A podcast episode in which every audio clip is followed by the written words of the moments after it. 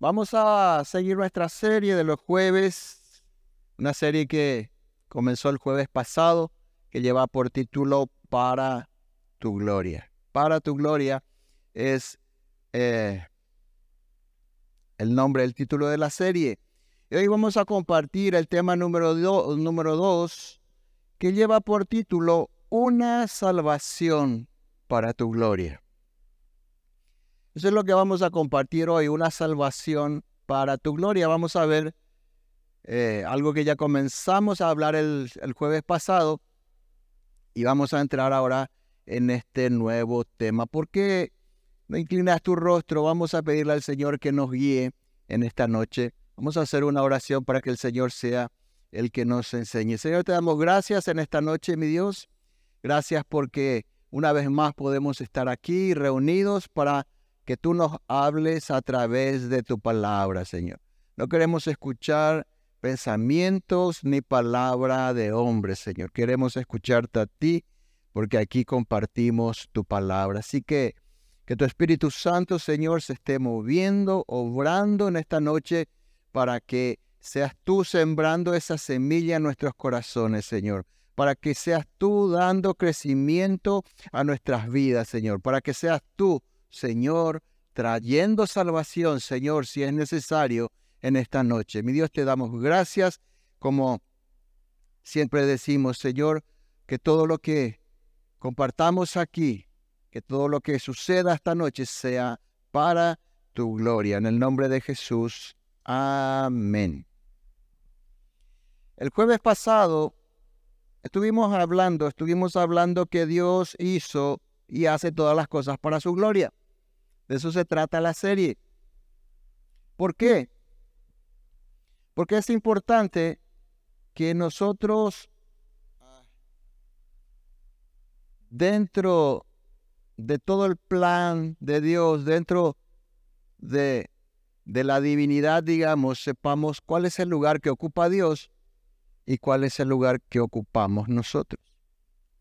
Porque nuestra tendencia siempre es que, aunque no lo pensemos conscientemente, vivimos de esta manera, todo gira en torno a nosotros. Y esta serie, uno de los propósitos de la serie es mostrarnos que todo gira en torno a Dios, no a vos y a mí. Entonces, por eso hablábamos el jueves pasado, Dios hizo y hace todas las cosas para su gloria. Eso tenemos que entender que todo lo que sucede, todo lo que Dios permite, todo lo que Dios hace, fue para, es para su gloria. Así vimos, por ejemplo, que Dios creó un vasto universo, un universo enorme, lo hizo para su gloria. Y que los cielos, dice el Salmo 19, por eso dice el Salmo 19, que los cielos cuentan la gloria de Dios. Pero también hablamos que no solo el universo muestra la gloria de Dios, sino que el ser humano, el mismo ser humano, fue creado, como dice Génesis 1.27, a imagen de Dios. ¿Por qué Dios nos hizo a su imagen? El ser humano fue hecho a imagen de Dios para mostrar también la gloria de Dios con su sola presencia. Así como la sola presencia del cielo de las estrellas, del universo. Dice el Salmo 19 que los cielos cuentan la gloria de Dios porque muestran el, el poder creador de Dios. Así vos y yo, nuestra sola existencia muestra ese poder creador de Dios. Y tu sola existencia, mi sola existencia, ya cuenta, ya habla de la gloria de Dios. Ese es el plan era el plan de Dios y sigue siendo el plan de Dios hasta hoy. Hablamos también, un repaso un poco para entrar en tema, en el nuevo tema. Hablamos también que el ser humano fue creado para glorificar a su creador. Así como todas las cosas, el ser humano también fue creado para darle gloria a Dios, pero dijimos que el ser humano falló en el propósito por el cual fue creado. Los seres humanos fallamos en ese propósito. ¿Por qué? Por causa del pecado. Y habiendo conocido a Dios, dice, por medio de las cosas creadas, no le glorificaron como a Dios ni le dieron gracias, dice Romanos capítulo 1, versículos 21 y 22. Eso fue lo que sucedió con el ser humano. Así que todo ser humano quedó imposibilitado de dar honra, gloria y honor y alabanza al único Dios verdadero. Pero vimos también ya en la última parte del jueves pasado que Dios no abandonó a su creación. Dios no nos dejó en esa condición de rebeldía. Dios no nos abandonó en nuestra rebelión en contra de Él.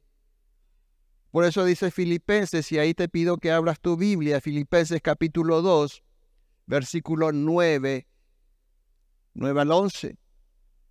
Filipenses capítulo 2, versículos 9 al 11. Esta fue la solución de Dios para que el ser humano le siga dando gloria. Y vamos a ver por qué Dios hizo esto. Por lo tanto, dice Filipenses 2, 9 al 11, por lo tanto, Dios lo elevó al lugar de máximo honor y le dio el nombre que está por encima de todos los demás nombres. ¿De, nombres, ¿de quién estaba hablando? De Jesús. Eso hizo Dios con Jesús. Le dio un nombre que está por encima de todos los nombres. ¿Para qué? Versículo 10 para que ante el nombre de Jesús se doble toda rodilla en el cielo y en la tierra y debajo de la tierra. Y fíjense lo que dice el versículo 11. ¿Cuál fue el propósito de todo esto? Que toda lengua confiese que Jesucristo es el Señor. ¿Para qué? Para la gloria de Dios Padre. Dios ya tenía un plan para la humanidad cuyo propósito principal era y es su gloria. ¿Qué es lo que le movió a Dios?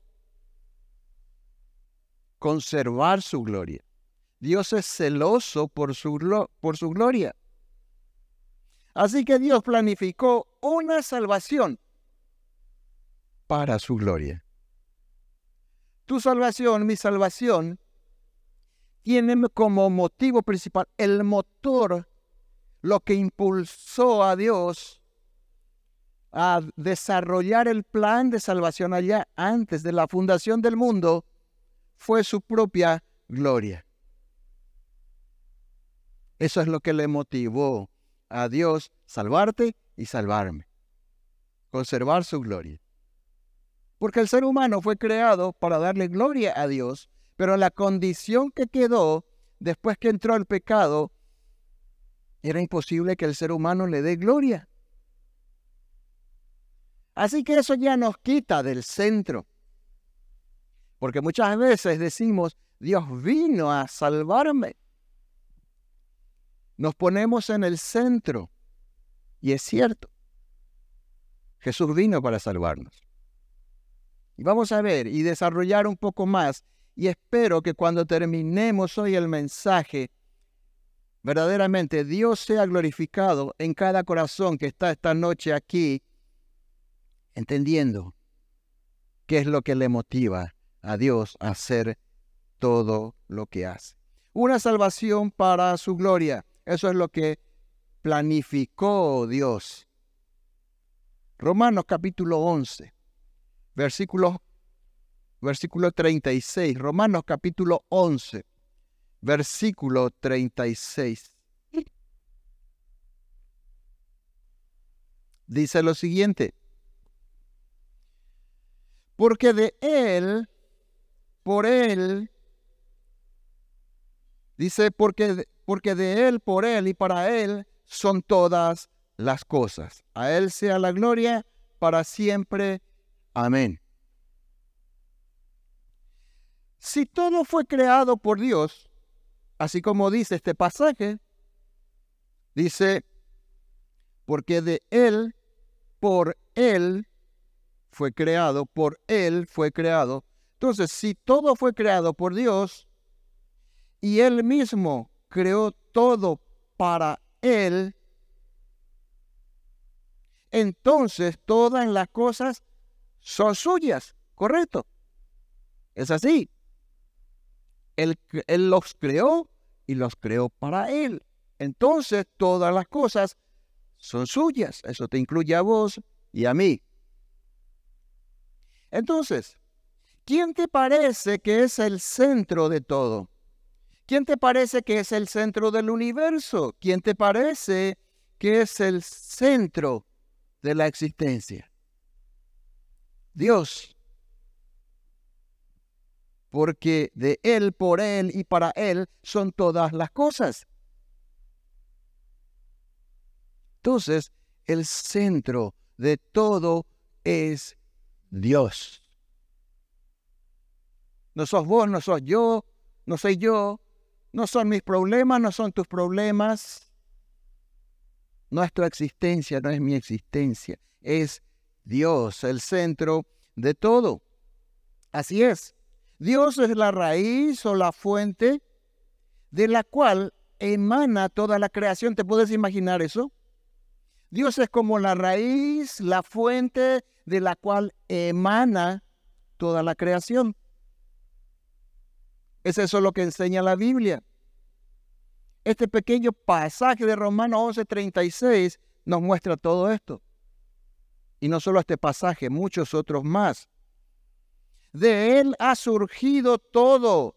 Y eso nos incluye a nosotros. Génesis 1:27. Dice que Dios creó al ser humano a su imagen. Para que cuando alguien vea al ser humano, para que cuando vos te mires al espejo, estés diciendo, estoy viendo el reflejo del poder de Dios. No es que Dios nos hizo a su imagen física, porque Dios es espíritu. Lo que Dios hizo fue compartir atributos suyos con nosotros, como la inteligencia, la capacidad de decidir, razonar, crear. El ser humano es creativo. Y un montón de cosas que Él compartió con nosotros. Hermanos, Pablo escribe este versículo de Romanos 11:36 y quiero que atendamos, porque estamos hablando de una salvación para la gloria de Dios. Una salvación en la cual vos y yo somos, somos o fuimos los beneficiarios, eso es cierto. Pero, ¿qué es lo que le impulsó a Dios? Su propia gloria. Pablo escribe este versículo inspirado por Dios, por supuesto, como toda la Biblia, y es parte de lo que en la Biblia se llama una doxología. ¿Qué es una doxología? Vamos a ver, rapidito. La palabra gloria significa en el griego doxa,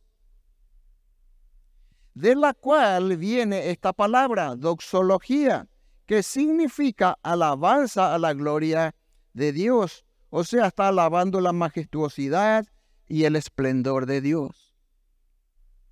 Entonces, este pasaje hace parte de esa alabanza si miramos aquí en la Biblia. Vamos a ver, vamos a ver enseguida. Pablo termina el capítulo 11 de Romanos entonces en una adoración a Dios.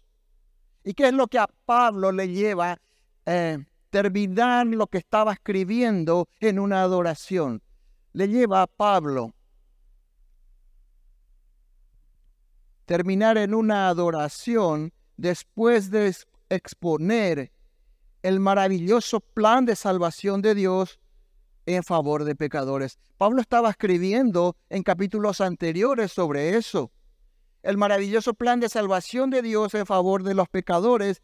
También él escribió cómo la obra de Jesús dio gloria a Dios el Padre y más bendición a los seres humanos que lo que perdió Adán por su rebelión. Todo eso estaba escribiendo Pablo y eso le lleva después a una adoración.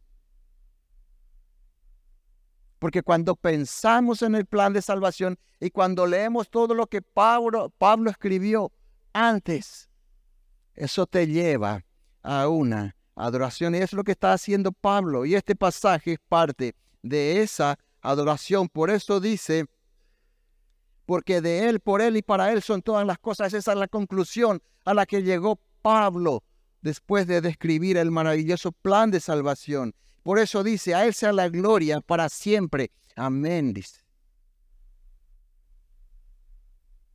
Como consecuencia y porque entiende Pablo a quién pertenece toda la gloria, entonces irrumpe como en un estallido de alabanza y adoración para Dios. Entonces, ¿quién es la fuente, de nuevo, y el centro de todo el universo creado? Es Dios, no el ser humano. Ah, pero vos y yo podemos decir, sí, yo nunca luego me creí el centro de nada. Mentira. Cuando estamos enfermos, ¿qué le pedimos, Señor? Saname. Cuando estamos en apuros, en problemas, Señor, que se solucione mi problema. Eso significa que somos el centro de todo. No nos rendimos a su voluntad. No, no, no, no le decimos, Señor, que, que este tiempo mi problema te glorifique, que sirva para darte gloria. Pensamos en nosotros. Fíjense que el ser humano no es el centro. Ni vos ni yo somos el centro, ni el motivo que mueve a Dios. Así que Dios creó el universo, los planetas, las estrellas, al ser humano y desarrolló un plan de salvación para su gloria. Eso hizo Dios. Y explicamos el jueves pasado que Dios puede hacer eso y puede hacer todas las cosas para su gloria, porque Él nada más y nada menos es Dios. Es lo único perfecto, puro, santo que hay en todo el universo. La gloria de Dios es lo único puro, perfecto, santo que hay en todo el universo, si sacamos eso de toda la creación, queda solo basura. Por eso es que Dios es celoso por su gloria. Por eso es que Dios dice, la palabra de Dios no comparte su gloria con nadie. Eso dice Dios. Cuando abordamos el tema de la salvación, vamos a ver y vamos a entender que, que en realidad pensamos que somos el centro de todo. Vamos a mirar.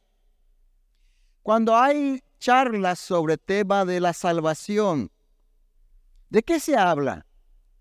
Cuando comenzamos a hablar de la salvación, ¿qué es lo que primero viene a nuestra mente? Temas como, por ejemplo, eh, que giran en torno a la salvación, si la salvación se pierde o no, por ejemplo. Hablamos de salvación y, viene ya el tema, ¿verdad? Eh, ¿Se pierde o no la salvación? Es un tema que a muchos le agrada. Dice, otros temas que de repente surge es si hay personas elegidas para salvación y otras que no son elegidas para salvación. Esos son los temas que surgen muchas veces cuando se habla de salvación. Como vemos, hermanos, casi siempre el enfoque en los temas es quién? El ser humano. Esos dos temas son lo que hablamos, tiene como centro al ser humano. ¿Pierde el ser humano la salvación? ¿Es un ser humano elegido para salvación y otro no?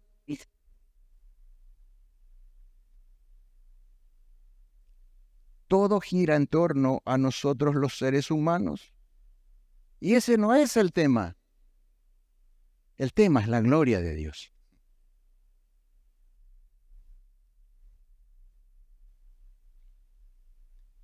Siempre el ser humano es el centro y no Dios. Ese es nuestro gran problema. Así que vos y yo, mi hermano, mi hermana, deberíamos mirar nuestra salvación de ahora en adelante desde el enfoque de Dios y no desde nuestro enfoque. Porque de Él, por Él y para Él, dice, son todas las cosas. Y eso te incluye a vos y a mí. Y eso incluye nuestra salvación. Nuestra salvación también es de Él, por Él y para Él. No es para vos, no es para mí. En ningún momento el hombre, el ser humano, toma protagonista ni se lleva la gloria. Eso enseña la Biblia. La Biblia enseña que la salvación es una obra originada, planificada y ejecutada por Dios, por medio de Jesús. ¿Con qué propósito? Salvarme, diríamos, para su gloria. Para su gloria. Quiero decir de nuevo esto, que Dios, en Dios se originó, se desarrolló, se ejecutó la salvación para su gloria. Ese es el punto. Con el propósito de que Dios reciba la gloria. Ahora, la gloria de Dios no es un tema solo del Nuevo Testamento. No es algo que surge solo en el tiempo de la gracia. Vamos a darle una mirada al Antiguo Testamento y vamos a ver que Dios desde un principio estuvo haciendo todo para su gloria. Bueno, si ya dijimos que creó el universo para su gloria, antes que exista nada, él ya tenía como meta hacer un universo para su gloria, hacer al ser humano para su gloria, y ya tenía el plan de salvación para su gloria. Pero miremos un poco en el Antiguo Testamento. La gloria de Dios en la salvación no es un tema que solo vemos en el Nuevo Testamento. En el Nuevo Testamento vamos a leer lo que Dios le dijo a Faraón. Sabemos la historia, ¿cierto? Israel estuvo 430 años en Egipto.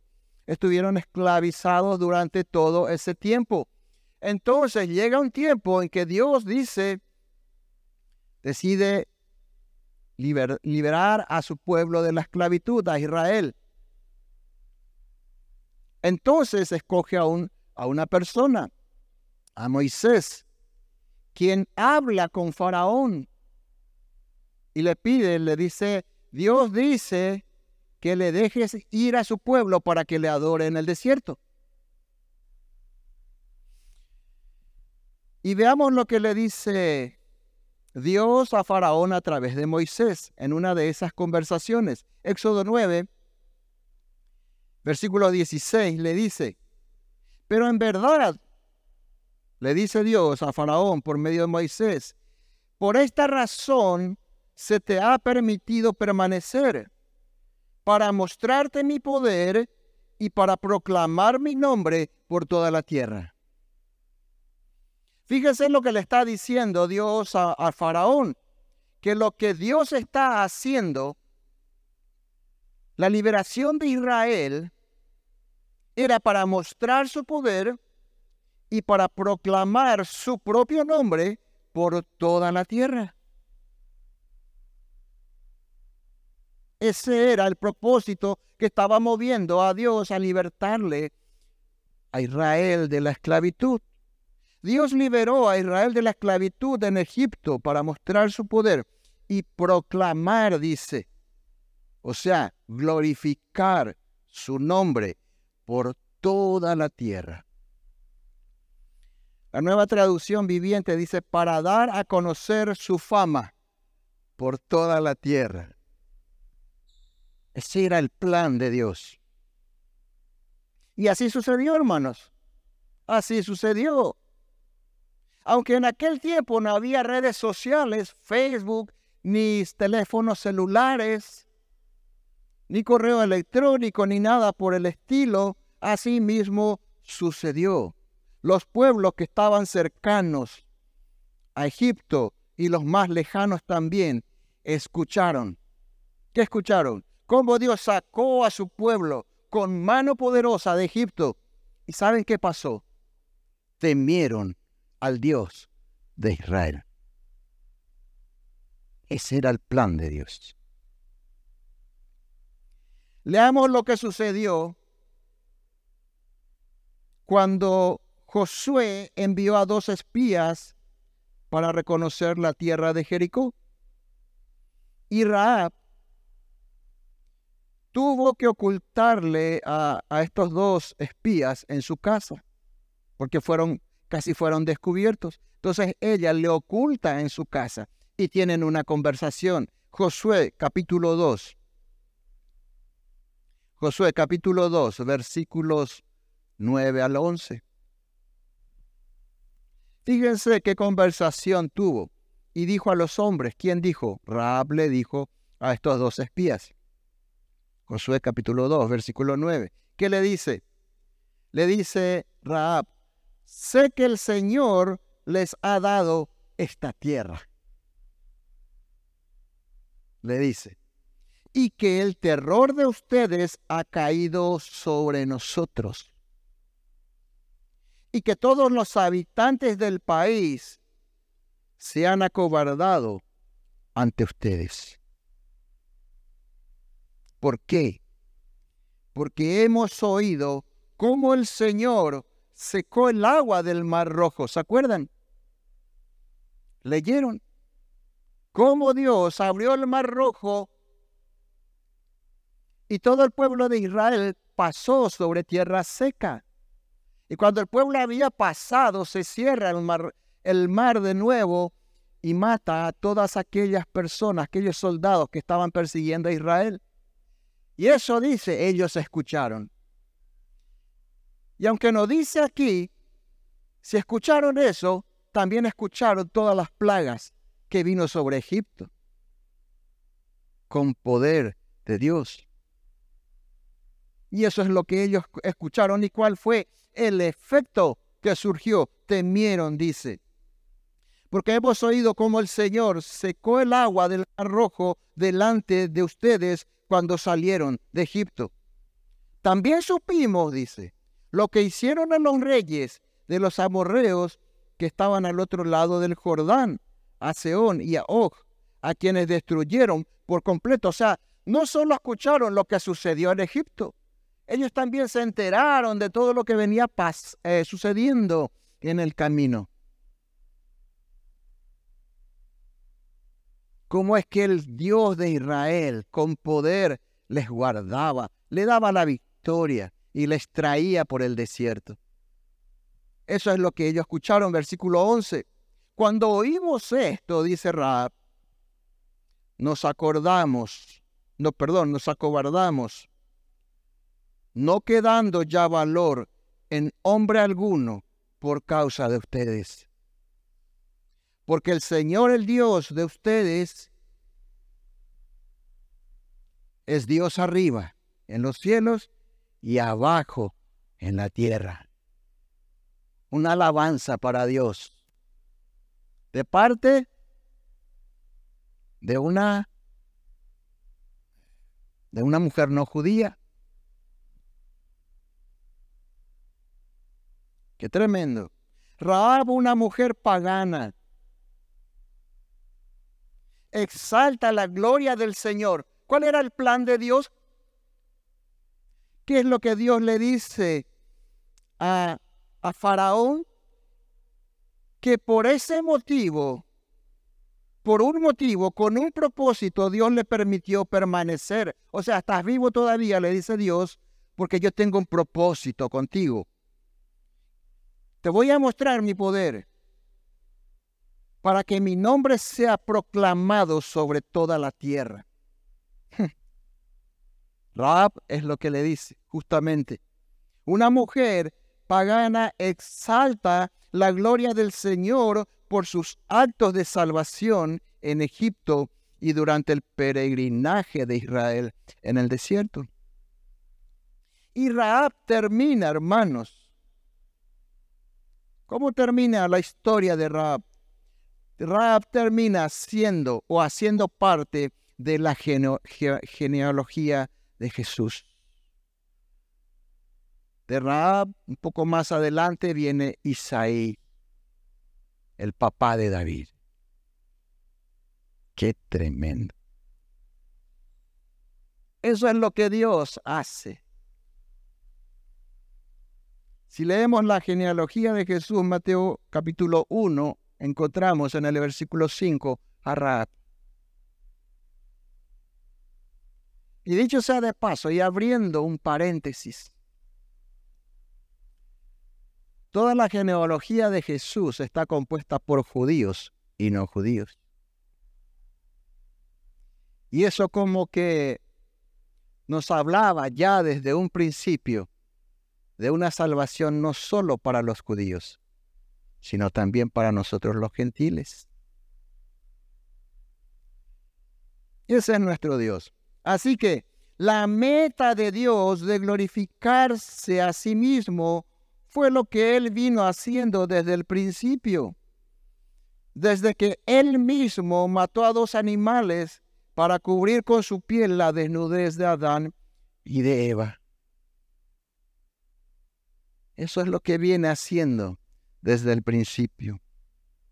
Y aún en nuestros días Dios obra la salvación de su pueblo escogido. Dios sigue guardando a su pueblo escogido. ¿O no vieron cómo la historia intentó hacer desaparecer al pueblo judío varias veces? Donde Dios les, guarda, les guarda y le dio de nuevo el territorio que le había, que le había dado en aquel tiempo. Y fue reconocido como nación, y es una nación hoy, todo por el poder de Dios. Cosas tremendas Dios haciendo por Israel, y no solo por Israel, también por su iglesia. Para que, para poder, para que, ¿cuál es el propósito? Por el cual Dios sigue trabajando de esa manera para poder dar a conocer su gloria a todas las naciones. Ese es el motivo que impulsa a Dios. Entonces, si ya le aceptaste a Jesús como tu único Salvador, si ya te reconociste como pecador, pecadora, te arrepentiste de tus pecados y le aceptaste ya a Jesús como tu único Salvador, ya diste el primer paso para glorificar a Dios ya diste el primer paso para darle gloria a Dios. Porque cuando confesaste con tu lengua que Jesucristo es el Señor, lo hiciste para la gloria de Dios Padre, dice Filipenses capítulo 2, versículo 11, que recién estuvimos hoy compartiendo para que toda lengua confiese que Jesucristo es el Señor para la gloria de Dios el Padre.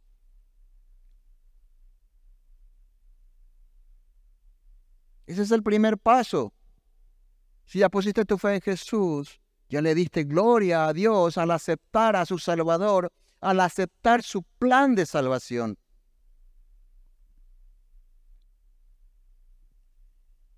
Fíjese lo que dice Efesios, además de, lo que ya leímos, Efesios capítulo 1, versículos 5 y 6. Efesios capítulo 1.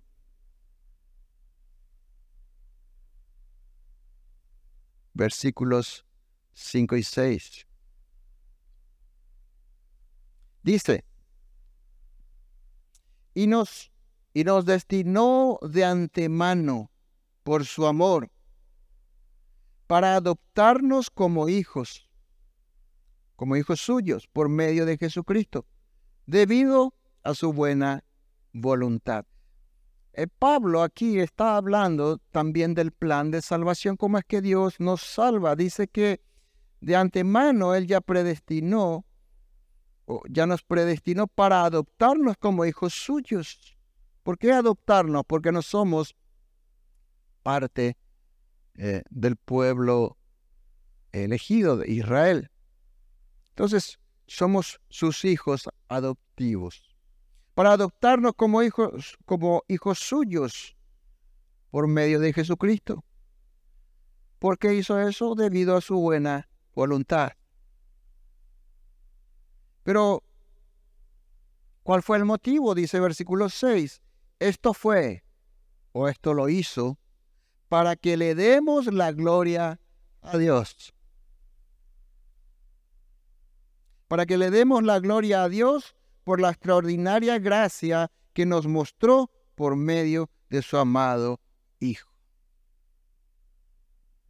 Ese es el motivo del plan de salvación de Dios. Ese es el motor que mueve a Dios. Si hay algo, porque hay muchas enseñanzas, hermanos. Hay personas que muchas veces enseñan que cosas que le oramos o le pedimos mueven la mano de Dios. Lo que mueve la mano de Dios, lo que mueve el poder de Dios es su gloria. Todo lo que sucede es para su gloria. Todo el propósito de Dios es glorificarse a sí mismo. ¿Y qué es lo que buscamos los seres humanos? normalmente nuestra fama. Leímos el jueves pasado, cuando construyeron la torre de Babel. ¿Qué dijeron?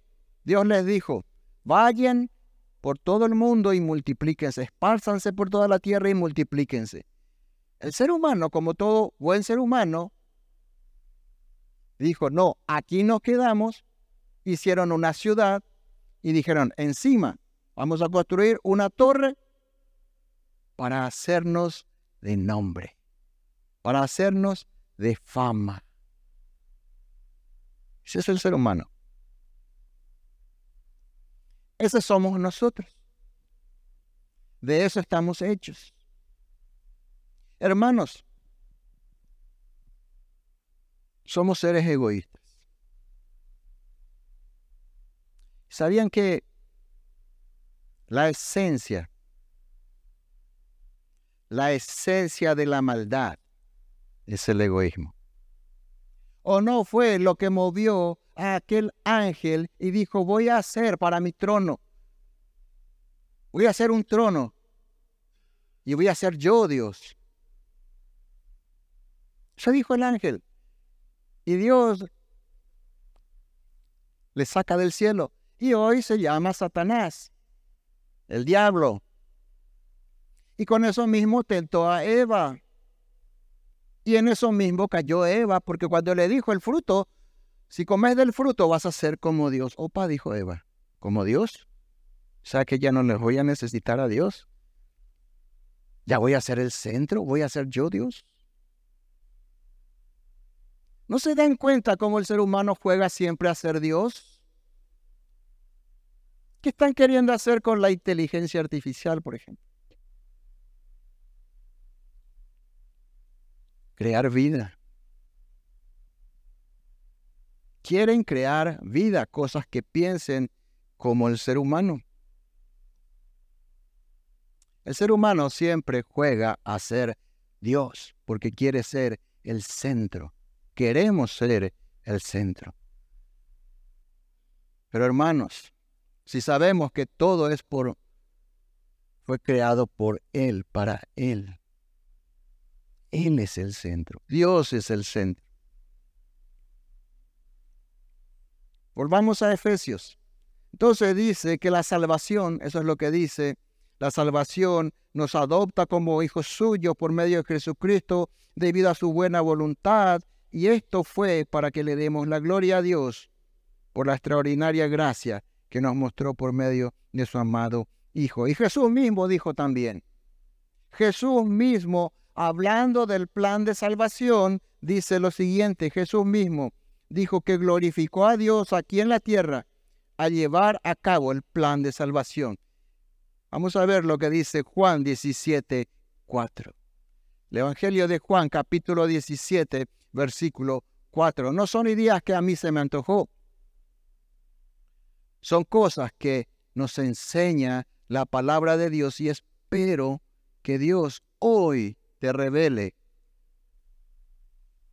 su gloria.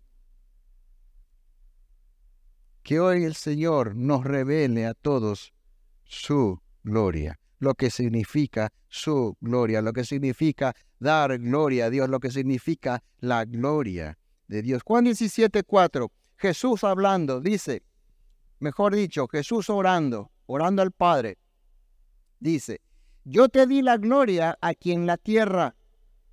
¿De qué manera? Al terminar la obra que me encargaste. ¿Cuál era la obra que Dios le encargó? Venir a morir en la cruz para que los, para que los pecados del ser humano sean perdonados.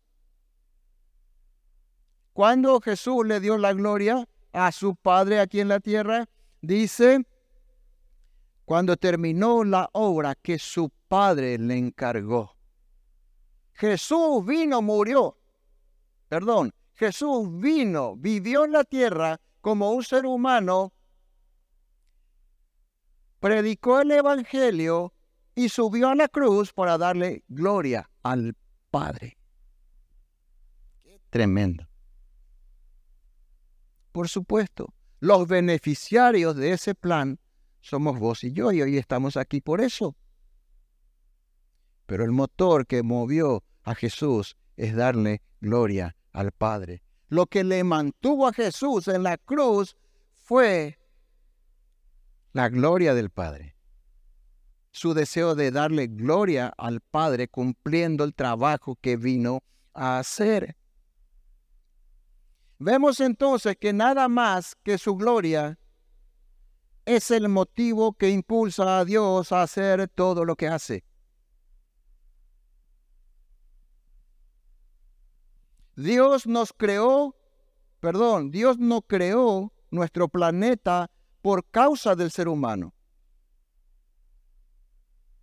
Creó un planeta y todo el universo para su gloria, para que ese universo hable de un Dios creador poderoso que sostiene hasta hoy el universo funcionando.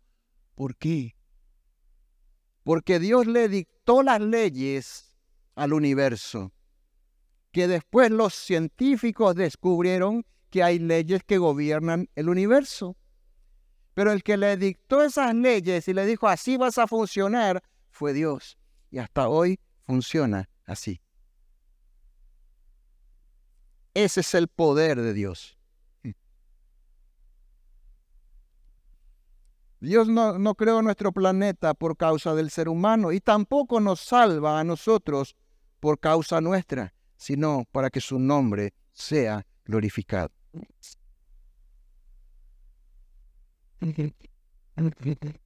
Espero que esto quede grabado en el corazón nuestro, hermanos. Ahora alguien me puede decir, ok, correcto, Dios hace todo para su gloria. Entonces, ¿cómo se entiende Romanos capítulo, perdón, Juan capítulo 3, versículo 16? ¿Cómo se entiende entonces? ¿Cómo armoniza?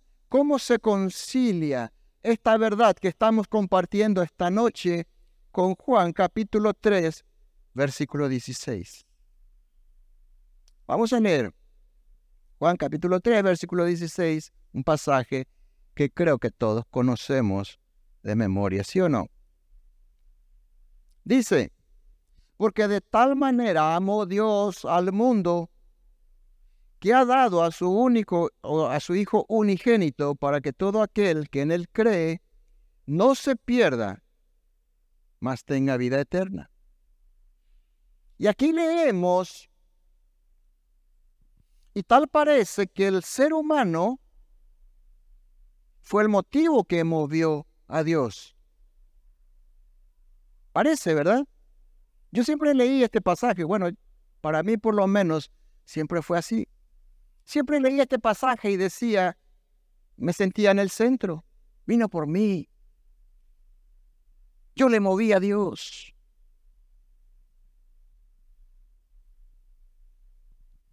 Pero vamos a analizar entonces un poquito. El amor es uno de los atributos del carácter de Dios, ¿cierto? Es uno de sus atributos más conocidos, por cierto. Es el atributo de Dios que más nos gusta a todos, ¿cierto? Nos gusta más eh, el amor de Dios que la justicia de Dios, ¿cierto? Porque cuando decimos, cuando te viene la palabra Dios en la cabeza o de cualquier ser humano, ¿qué viene? Dios es amor. Eso es lo que enseña la palabra de Dios, ¿cierto? Entonces Dios es amor, es correcto, es uno de sus atributos y el más importante, dice 1 Corintios 13, que el que no tiene amor, dice, es como una campana que resuena, dice, como címbalo que retiñe.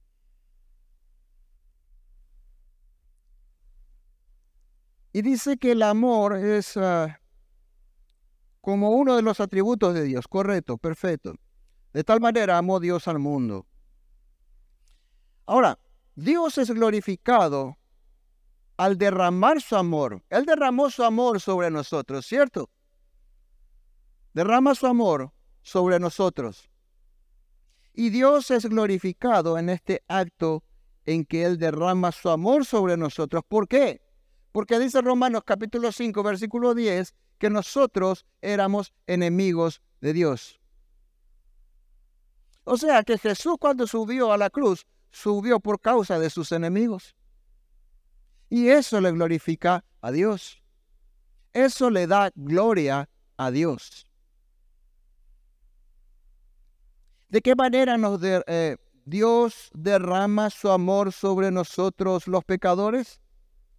Aquí dice, de tal manera amó Dios al mundo que ha dado a su Hijo unigénito. Al enviar a su, a su Hijo, a su único Hijo, para salvarnos de la condenación eterna, es de esa manera en que vemos el amor de Dios. En todo este acto Dios es glorificado. Por eso es que Dios y la, y la Biblia nos enseña que, por ejemplo, amemos a nuestros enemigos, porque Jesús murió por sus enemigos. Hoy ya no somos enemigos de Dios, porque fuimos reconciliados, dice también Romanos 5.10, después que pusimos nuestra fe en Jesús, fuimos reconciliados con Dios. Hoy ya somos amigos de Dios, amigos de Jesús.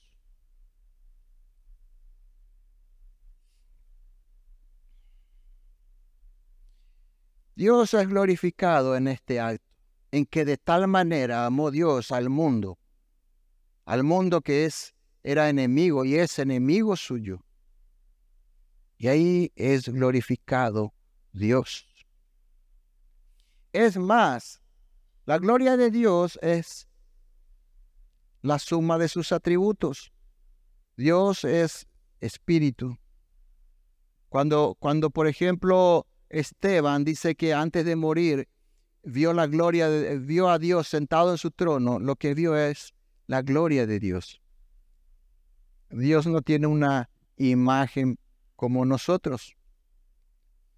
La gloria de Dios entonces es la suma de sus atributos. Cada uno de sus atributos eh, hace parte del carácter de Dios. Cuando entonces vemos la gloria de Dios, lo que vemos es la majestuosidad de todos esos atributos santos.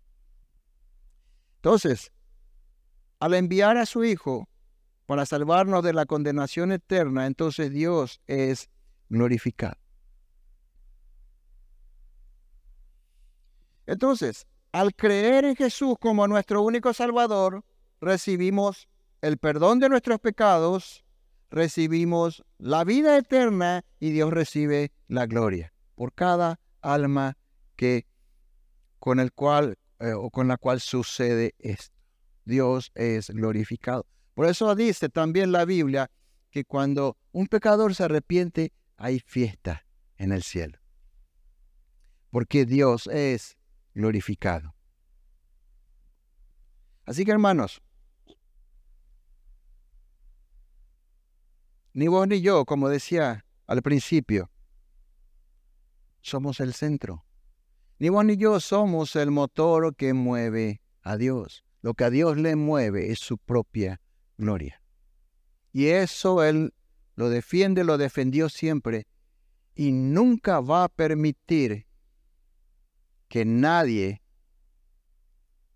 manche o, dañe su gloria.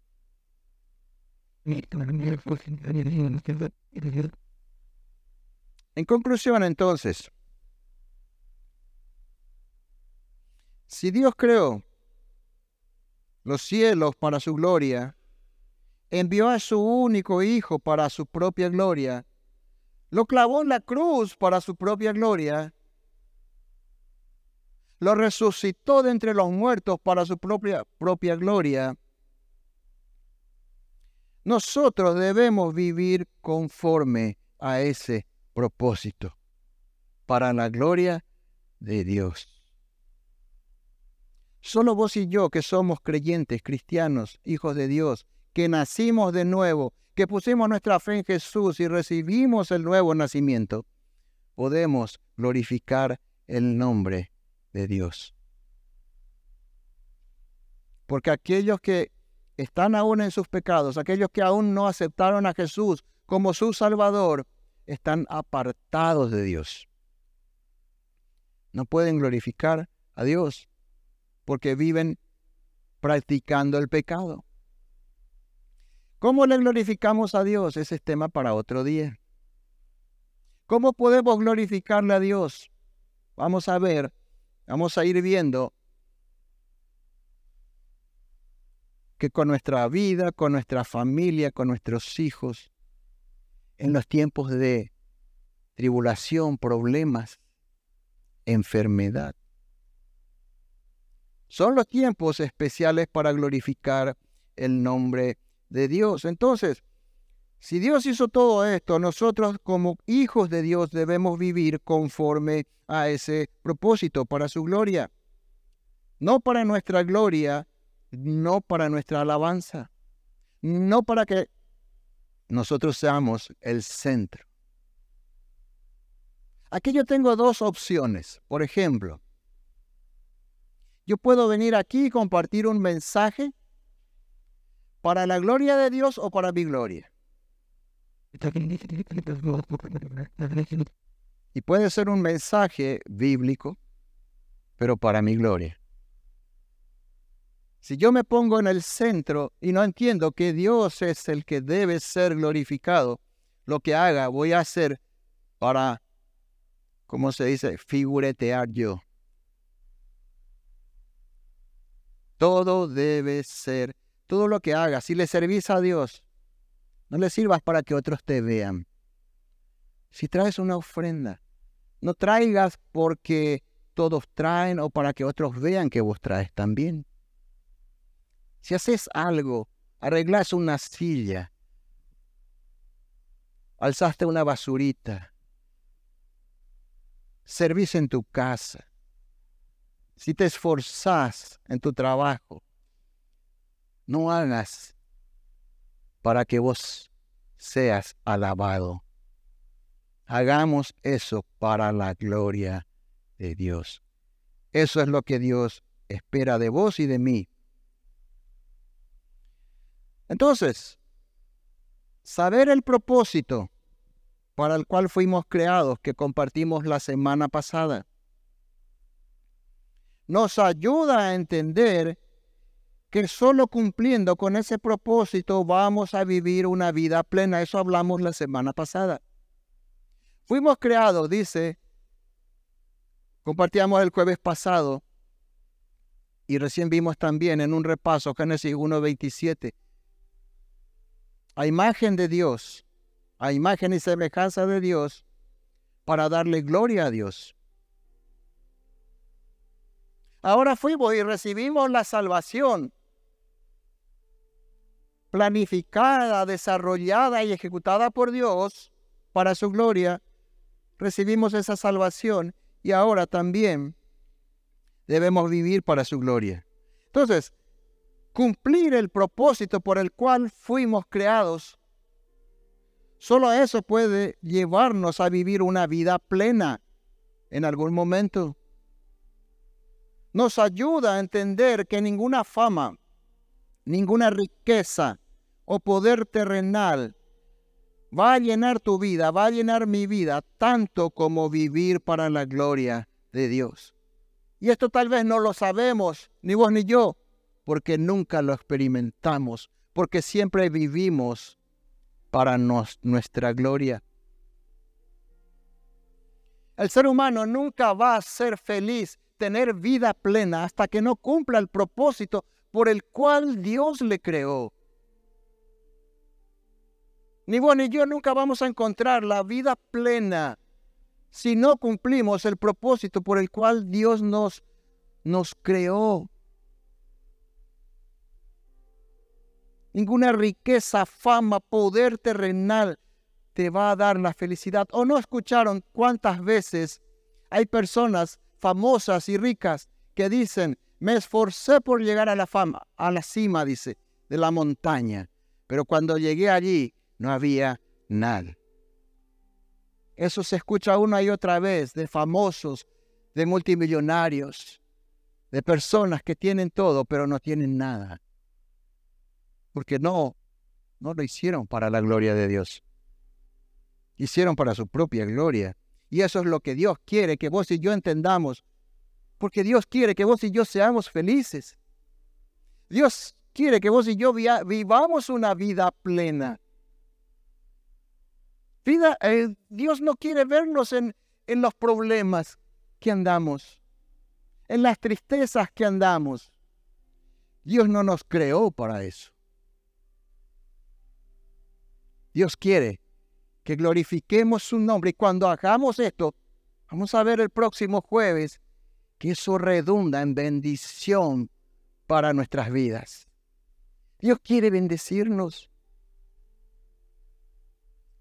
Y necesitamos vivir para su gloria, para recibir plena bendición de Dios. Nada nos puede dar la felicidad y la vida plena que nos puede llegar a dar vivir para la gloria de nuestro Creador, de nuestro Señor y de nuestro Salvador. Además, hermanos, comprender que recibimos la salvación de Dios para que su nombre sea glorificado, nos hace ver ahora a un Dios más grande, a un Dios más misericordioso, a un Dios más lleno de amor y bondad. Entender la gloria de Dios hace que Dios crezca y que como decía Juan el Bautista, vos y yo menguemos. Entender la gloria de Dios nos saca del centro del universo. Y es ahí donde podemos llegar a convertirnos en discípulos de Jesús. Porque Jesús dijo, el que quiera ser mi discípulo, niéguese a sí mismo, tome su cruz y sígame. Pero mientras estemos en el centro de todo, nunca vamos a poder negarnos a nosotros mismos. Entender la gloria de Dios hace que Dios crezca en nuestros pensamientos y nuestro corazón. Y eso me quita de ser el centro de todo y le pone en el centro a aquel que debe estar en el centro, que es Dios. Ese es el propósito y eso es lo que Dios quiere en este tiempo.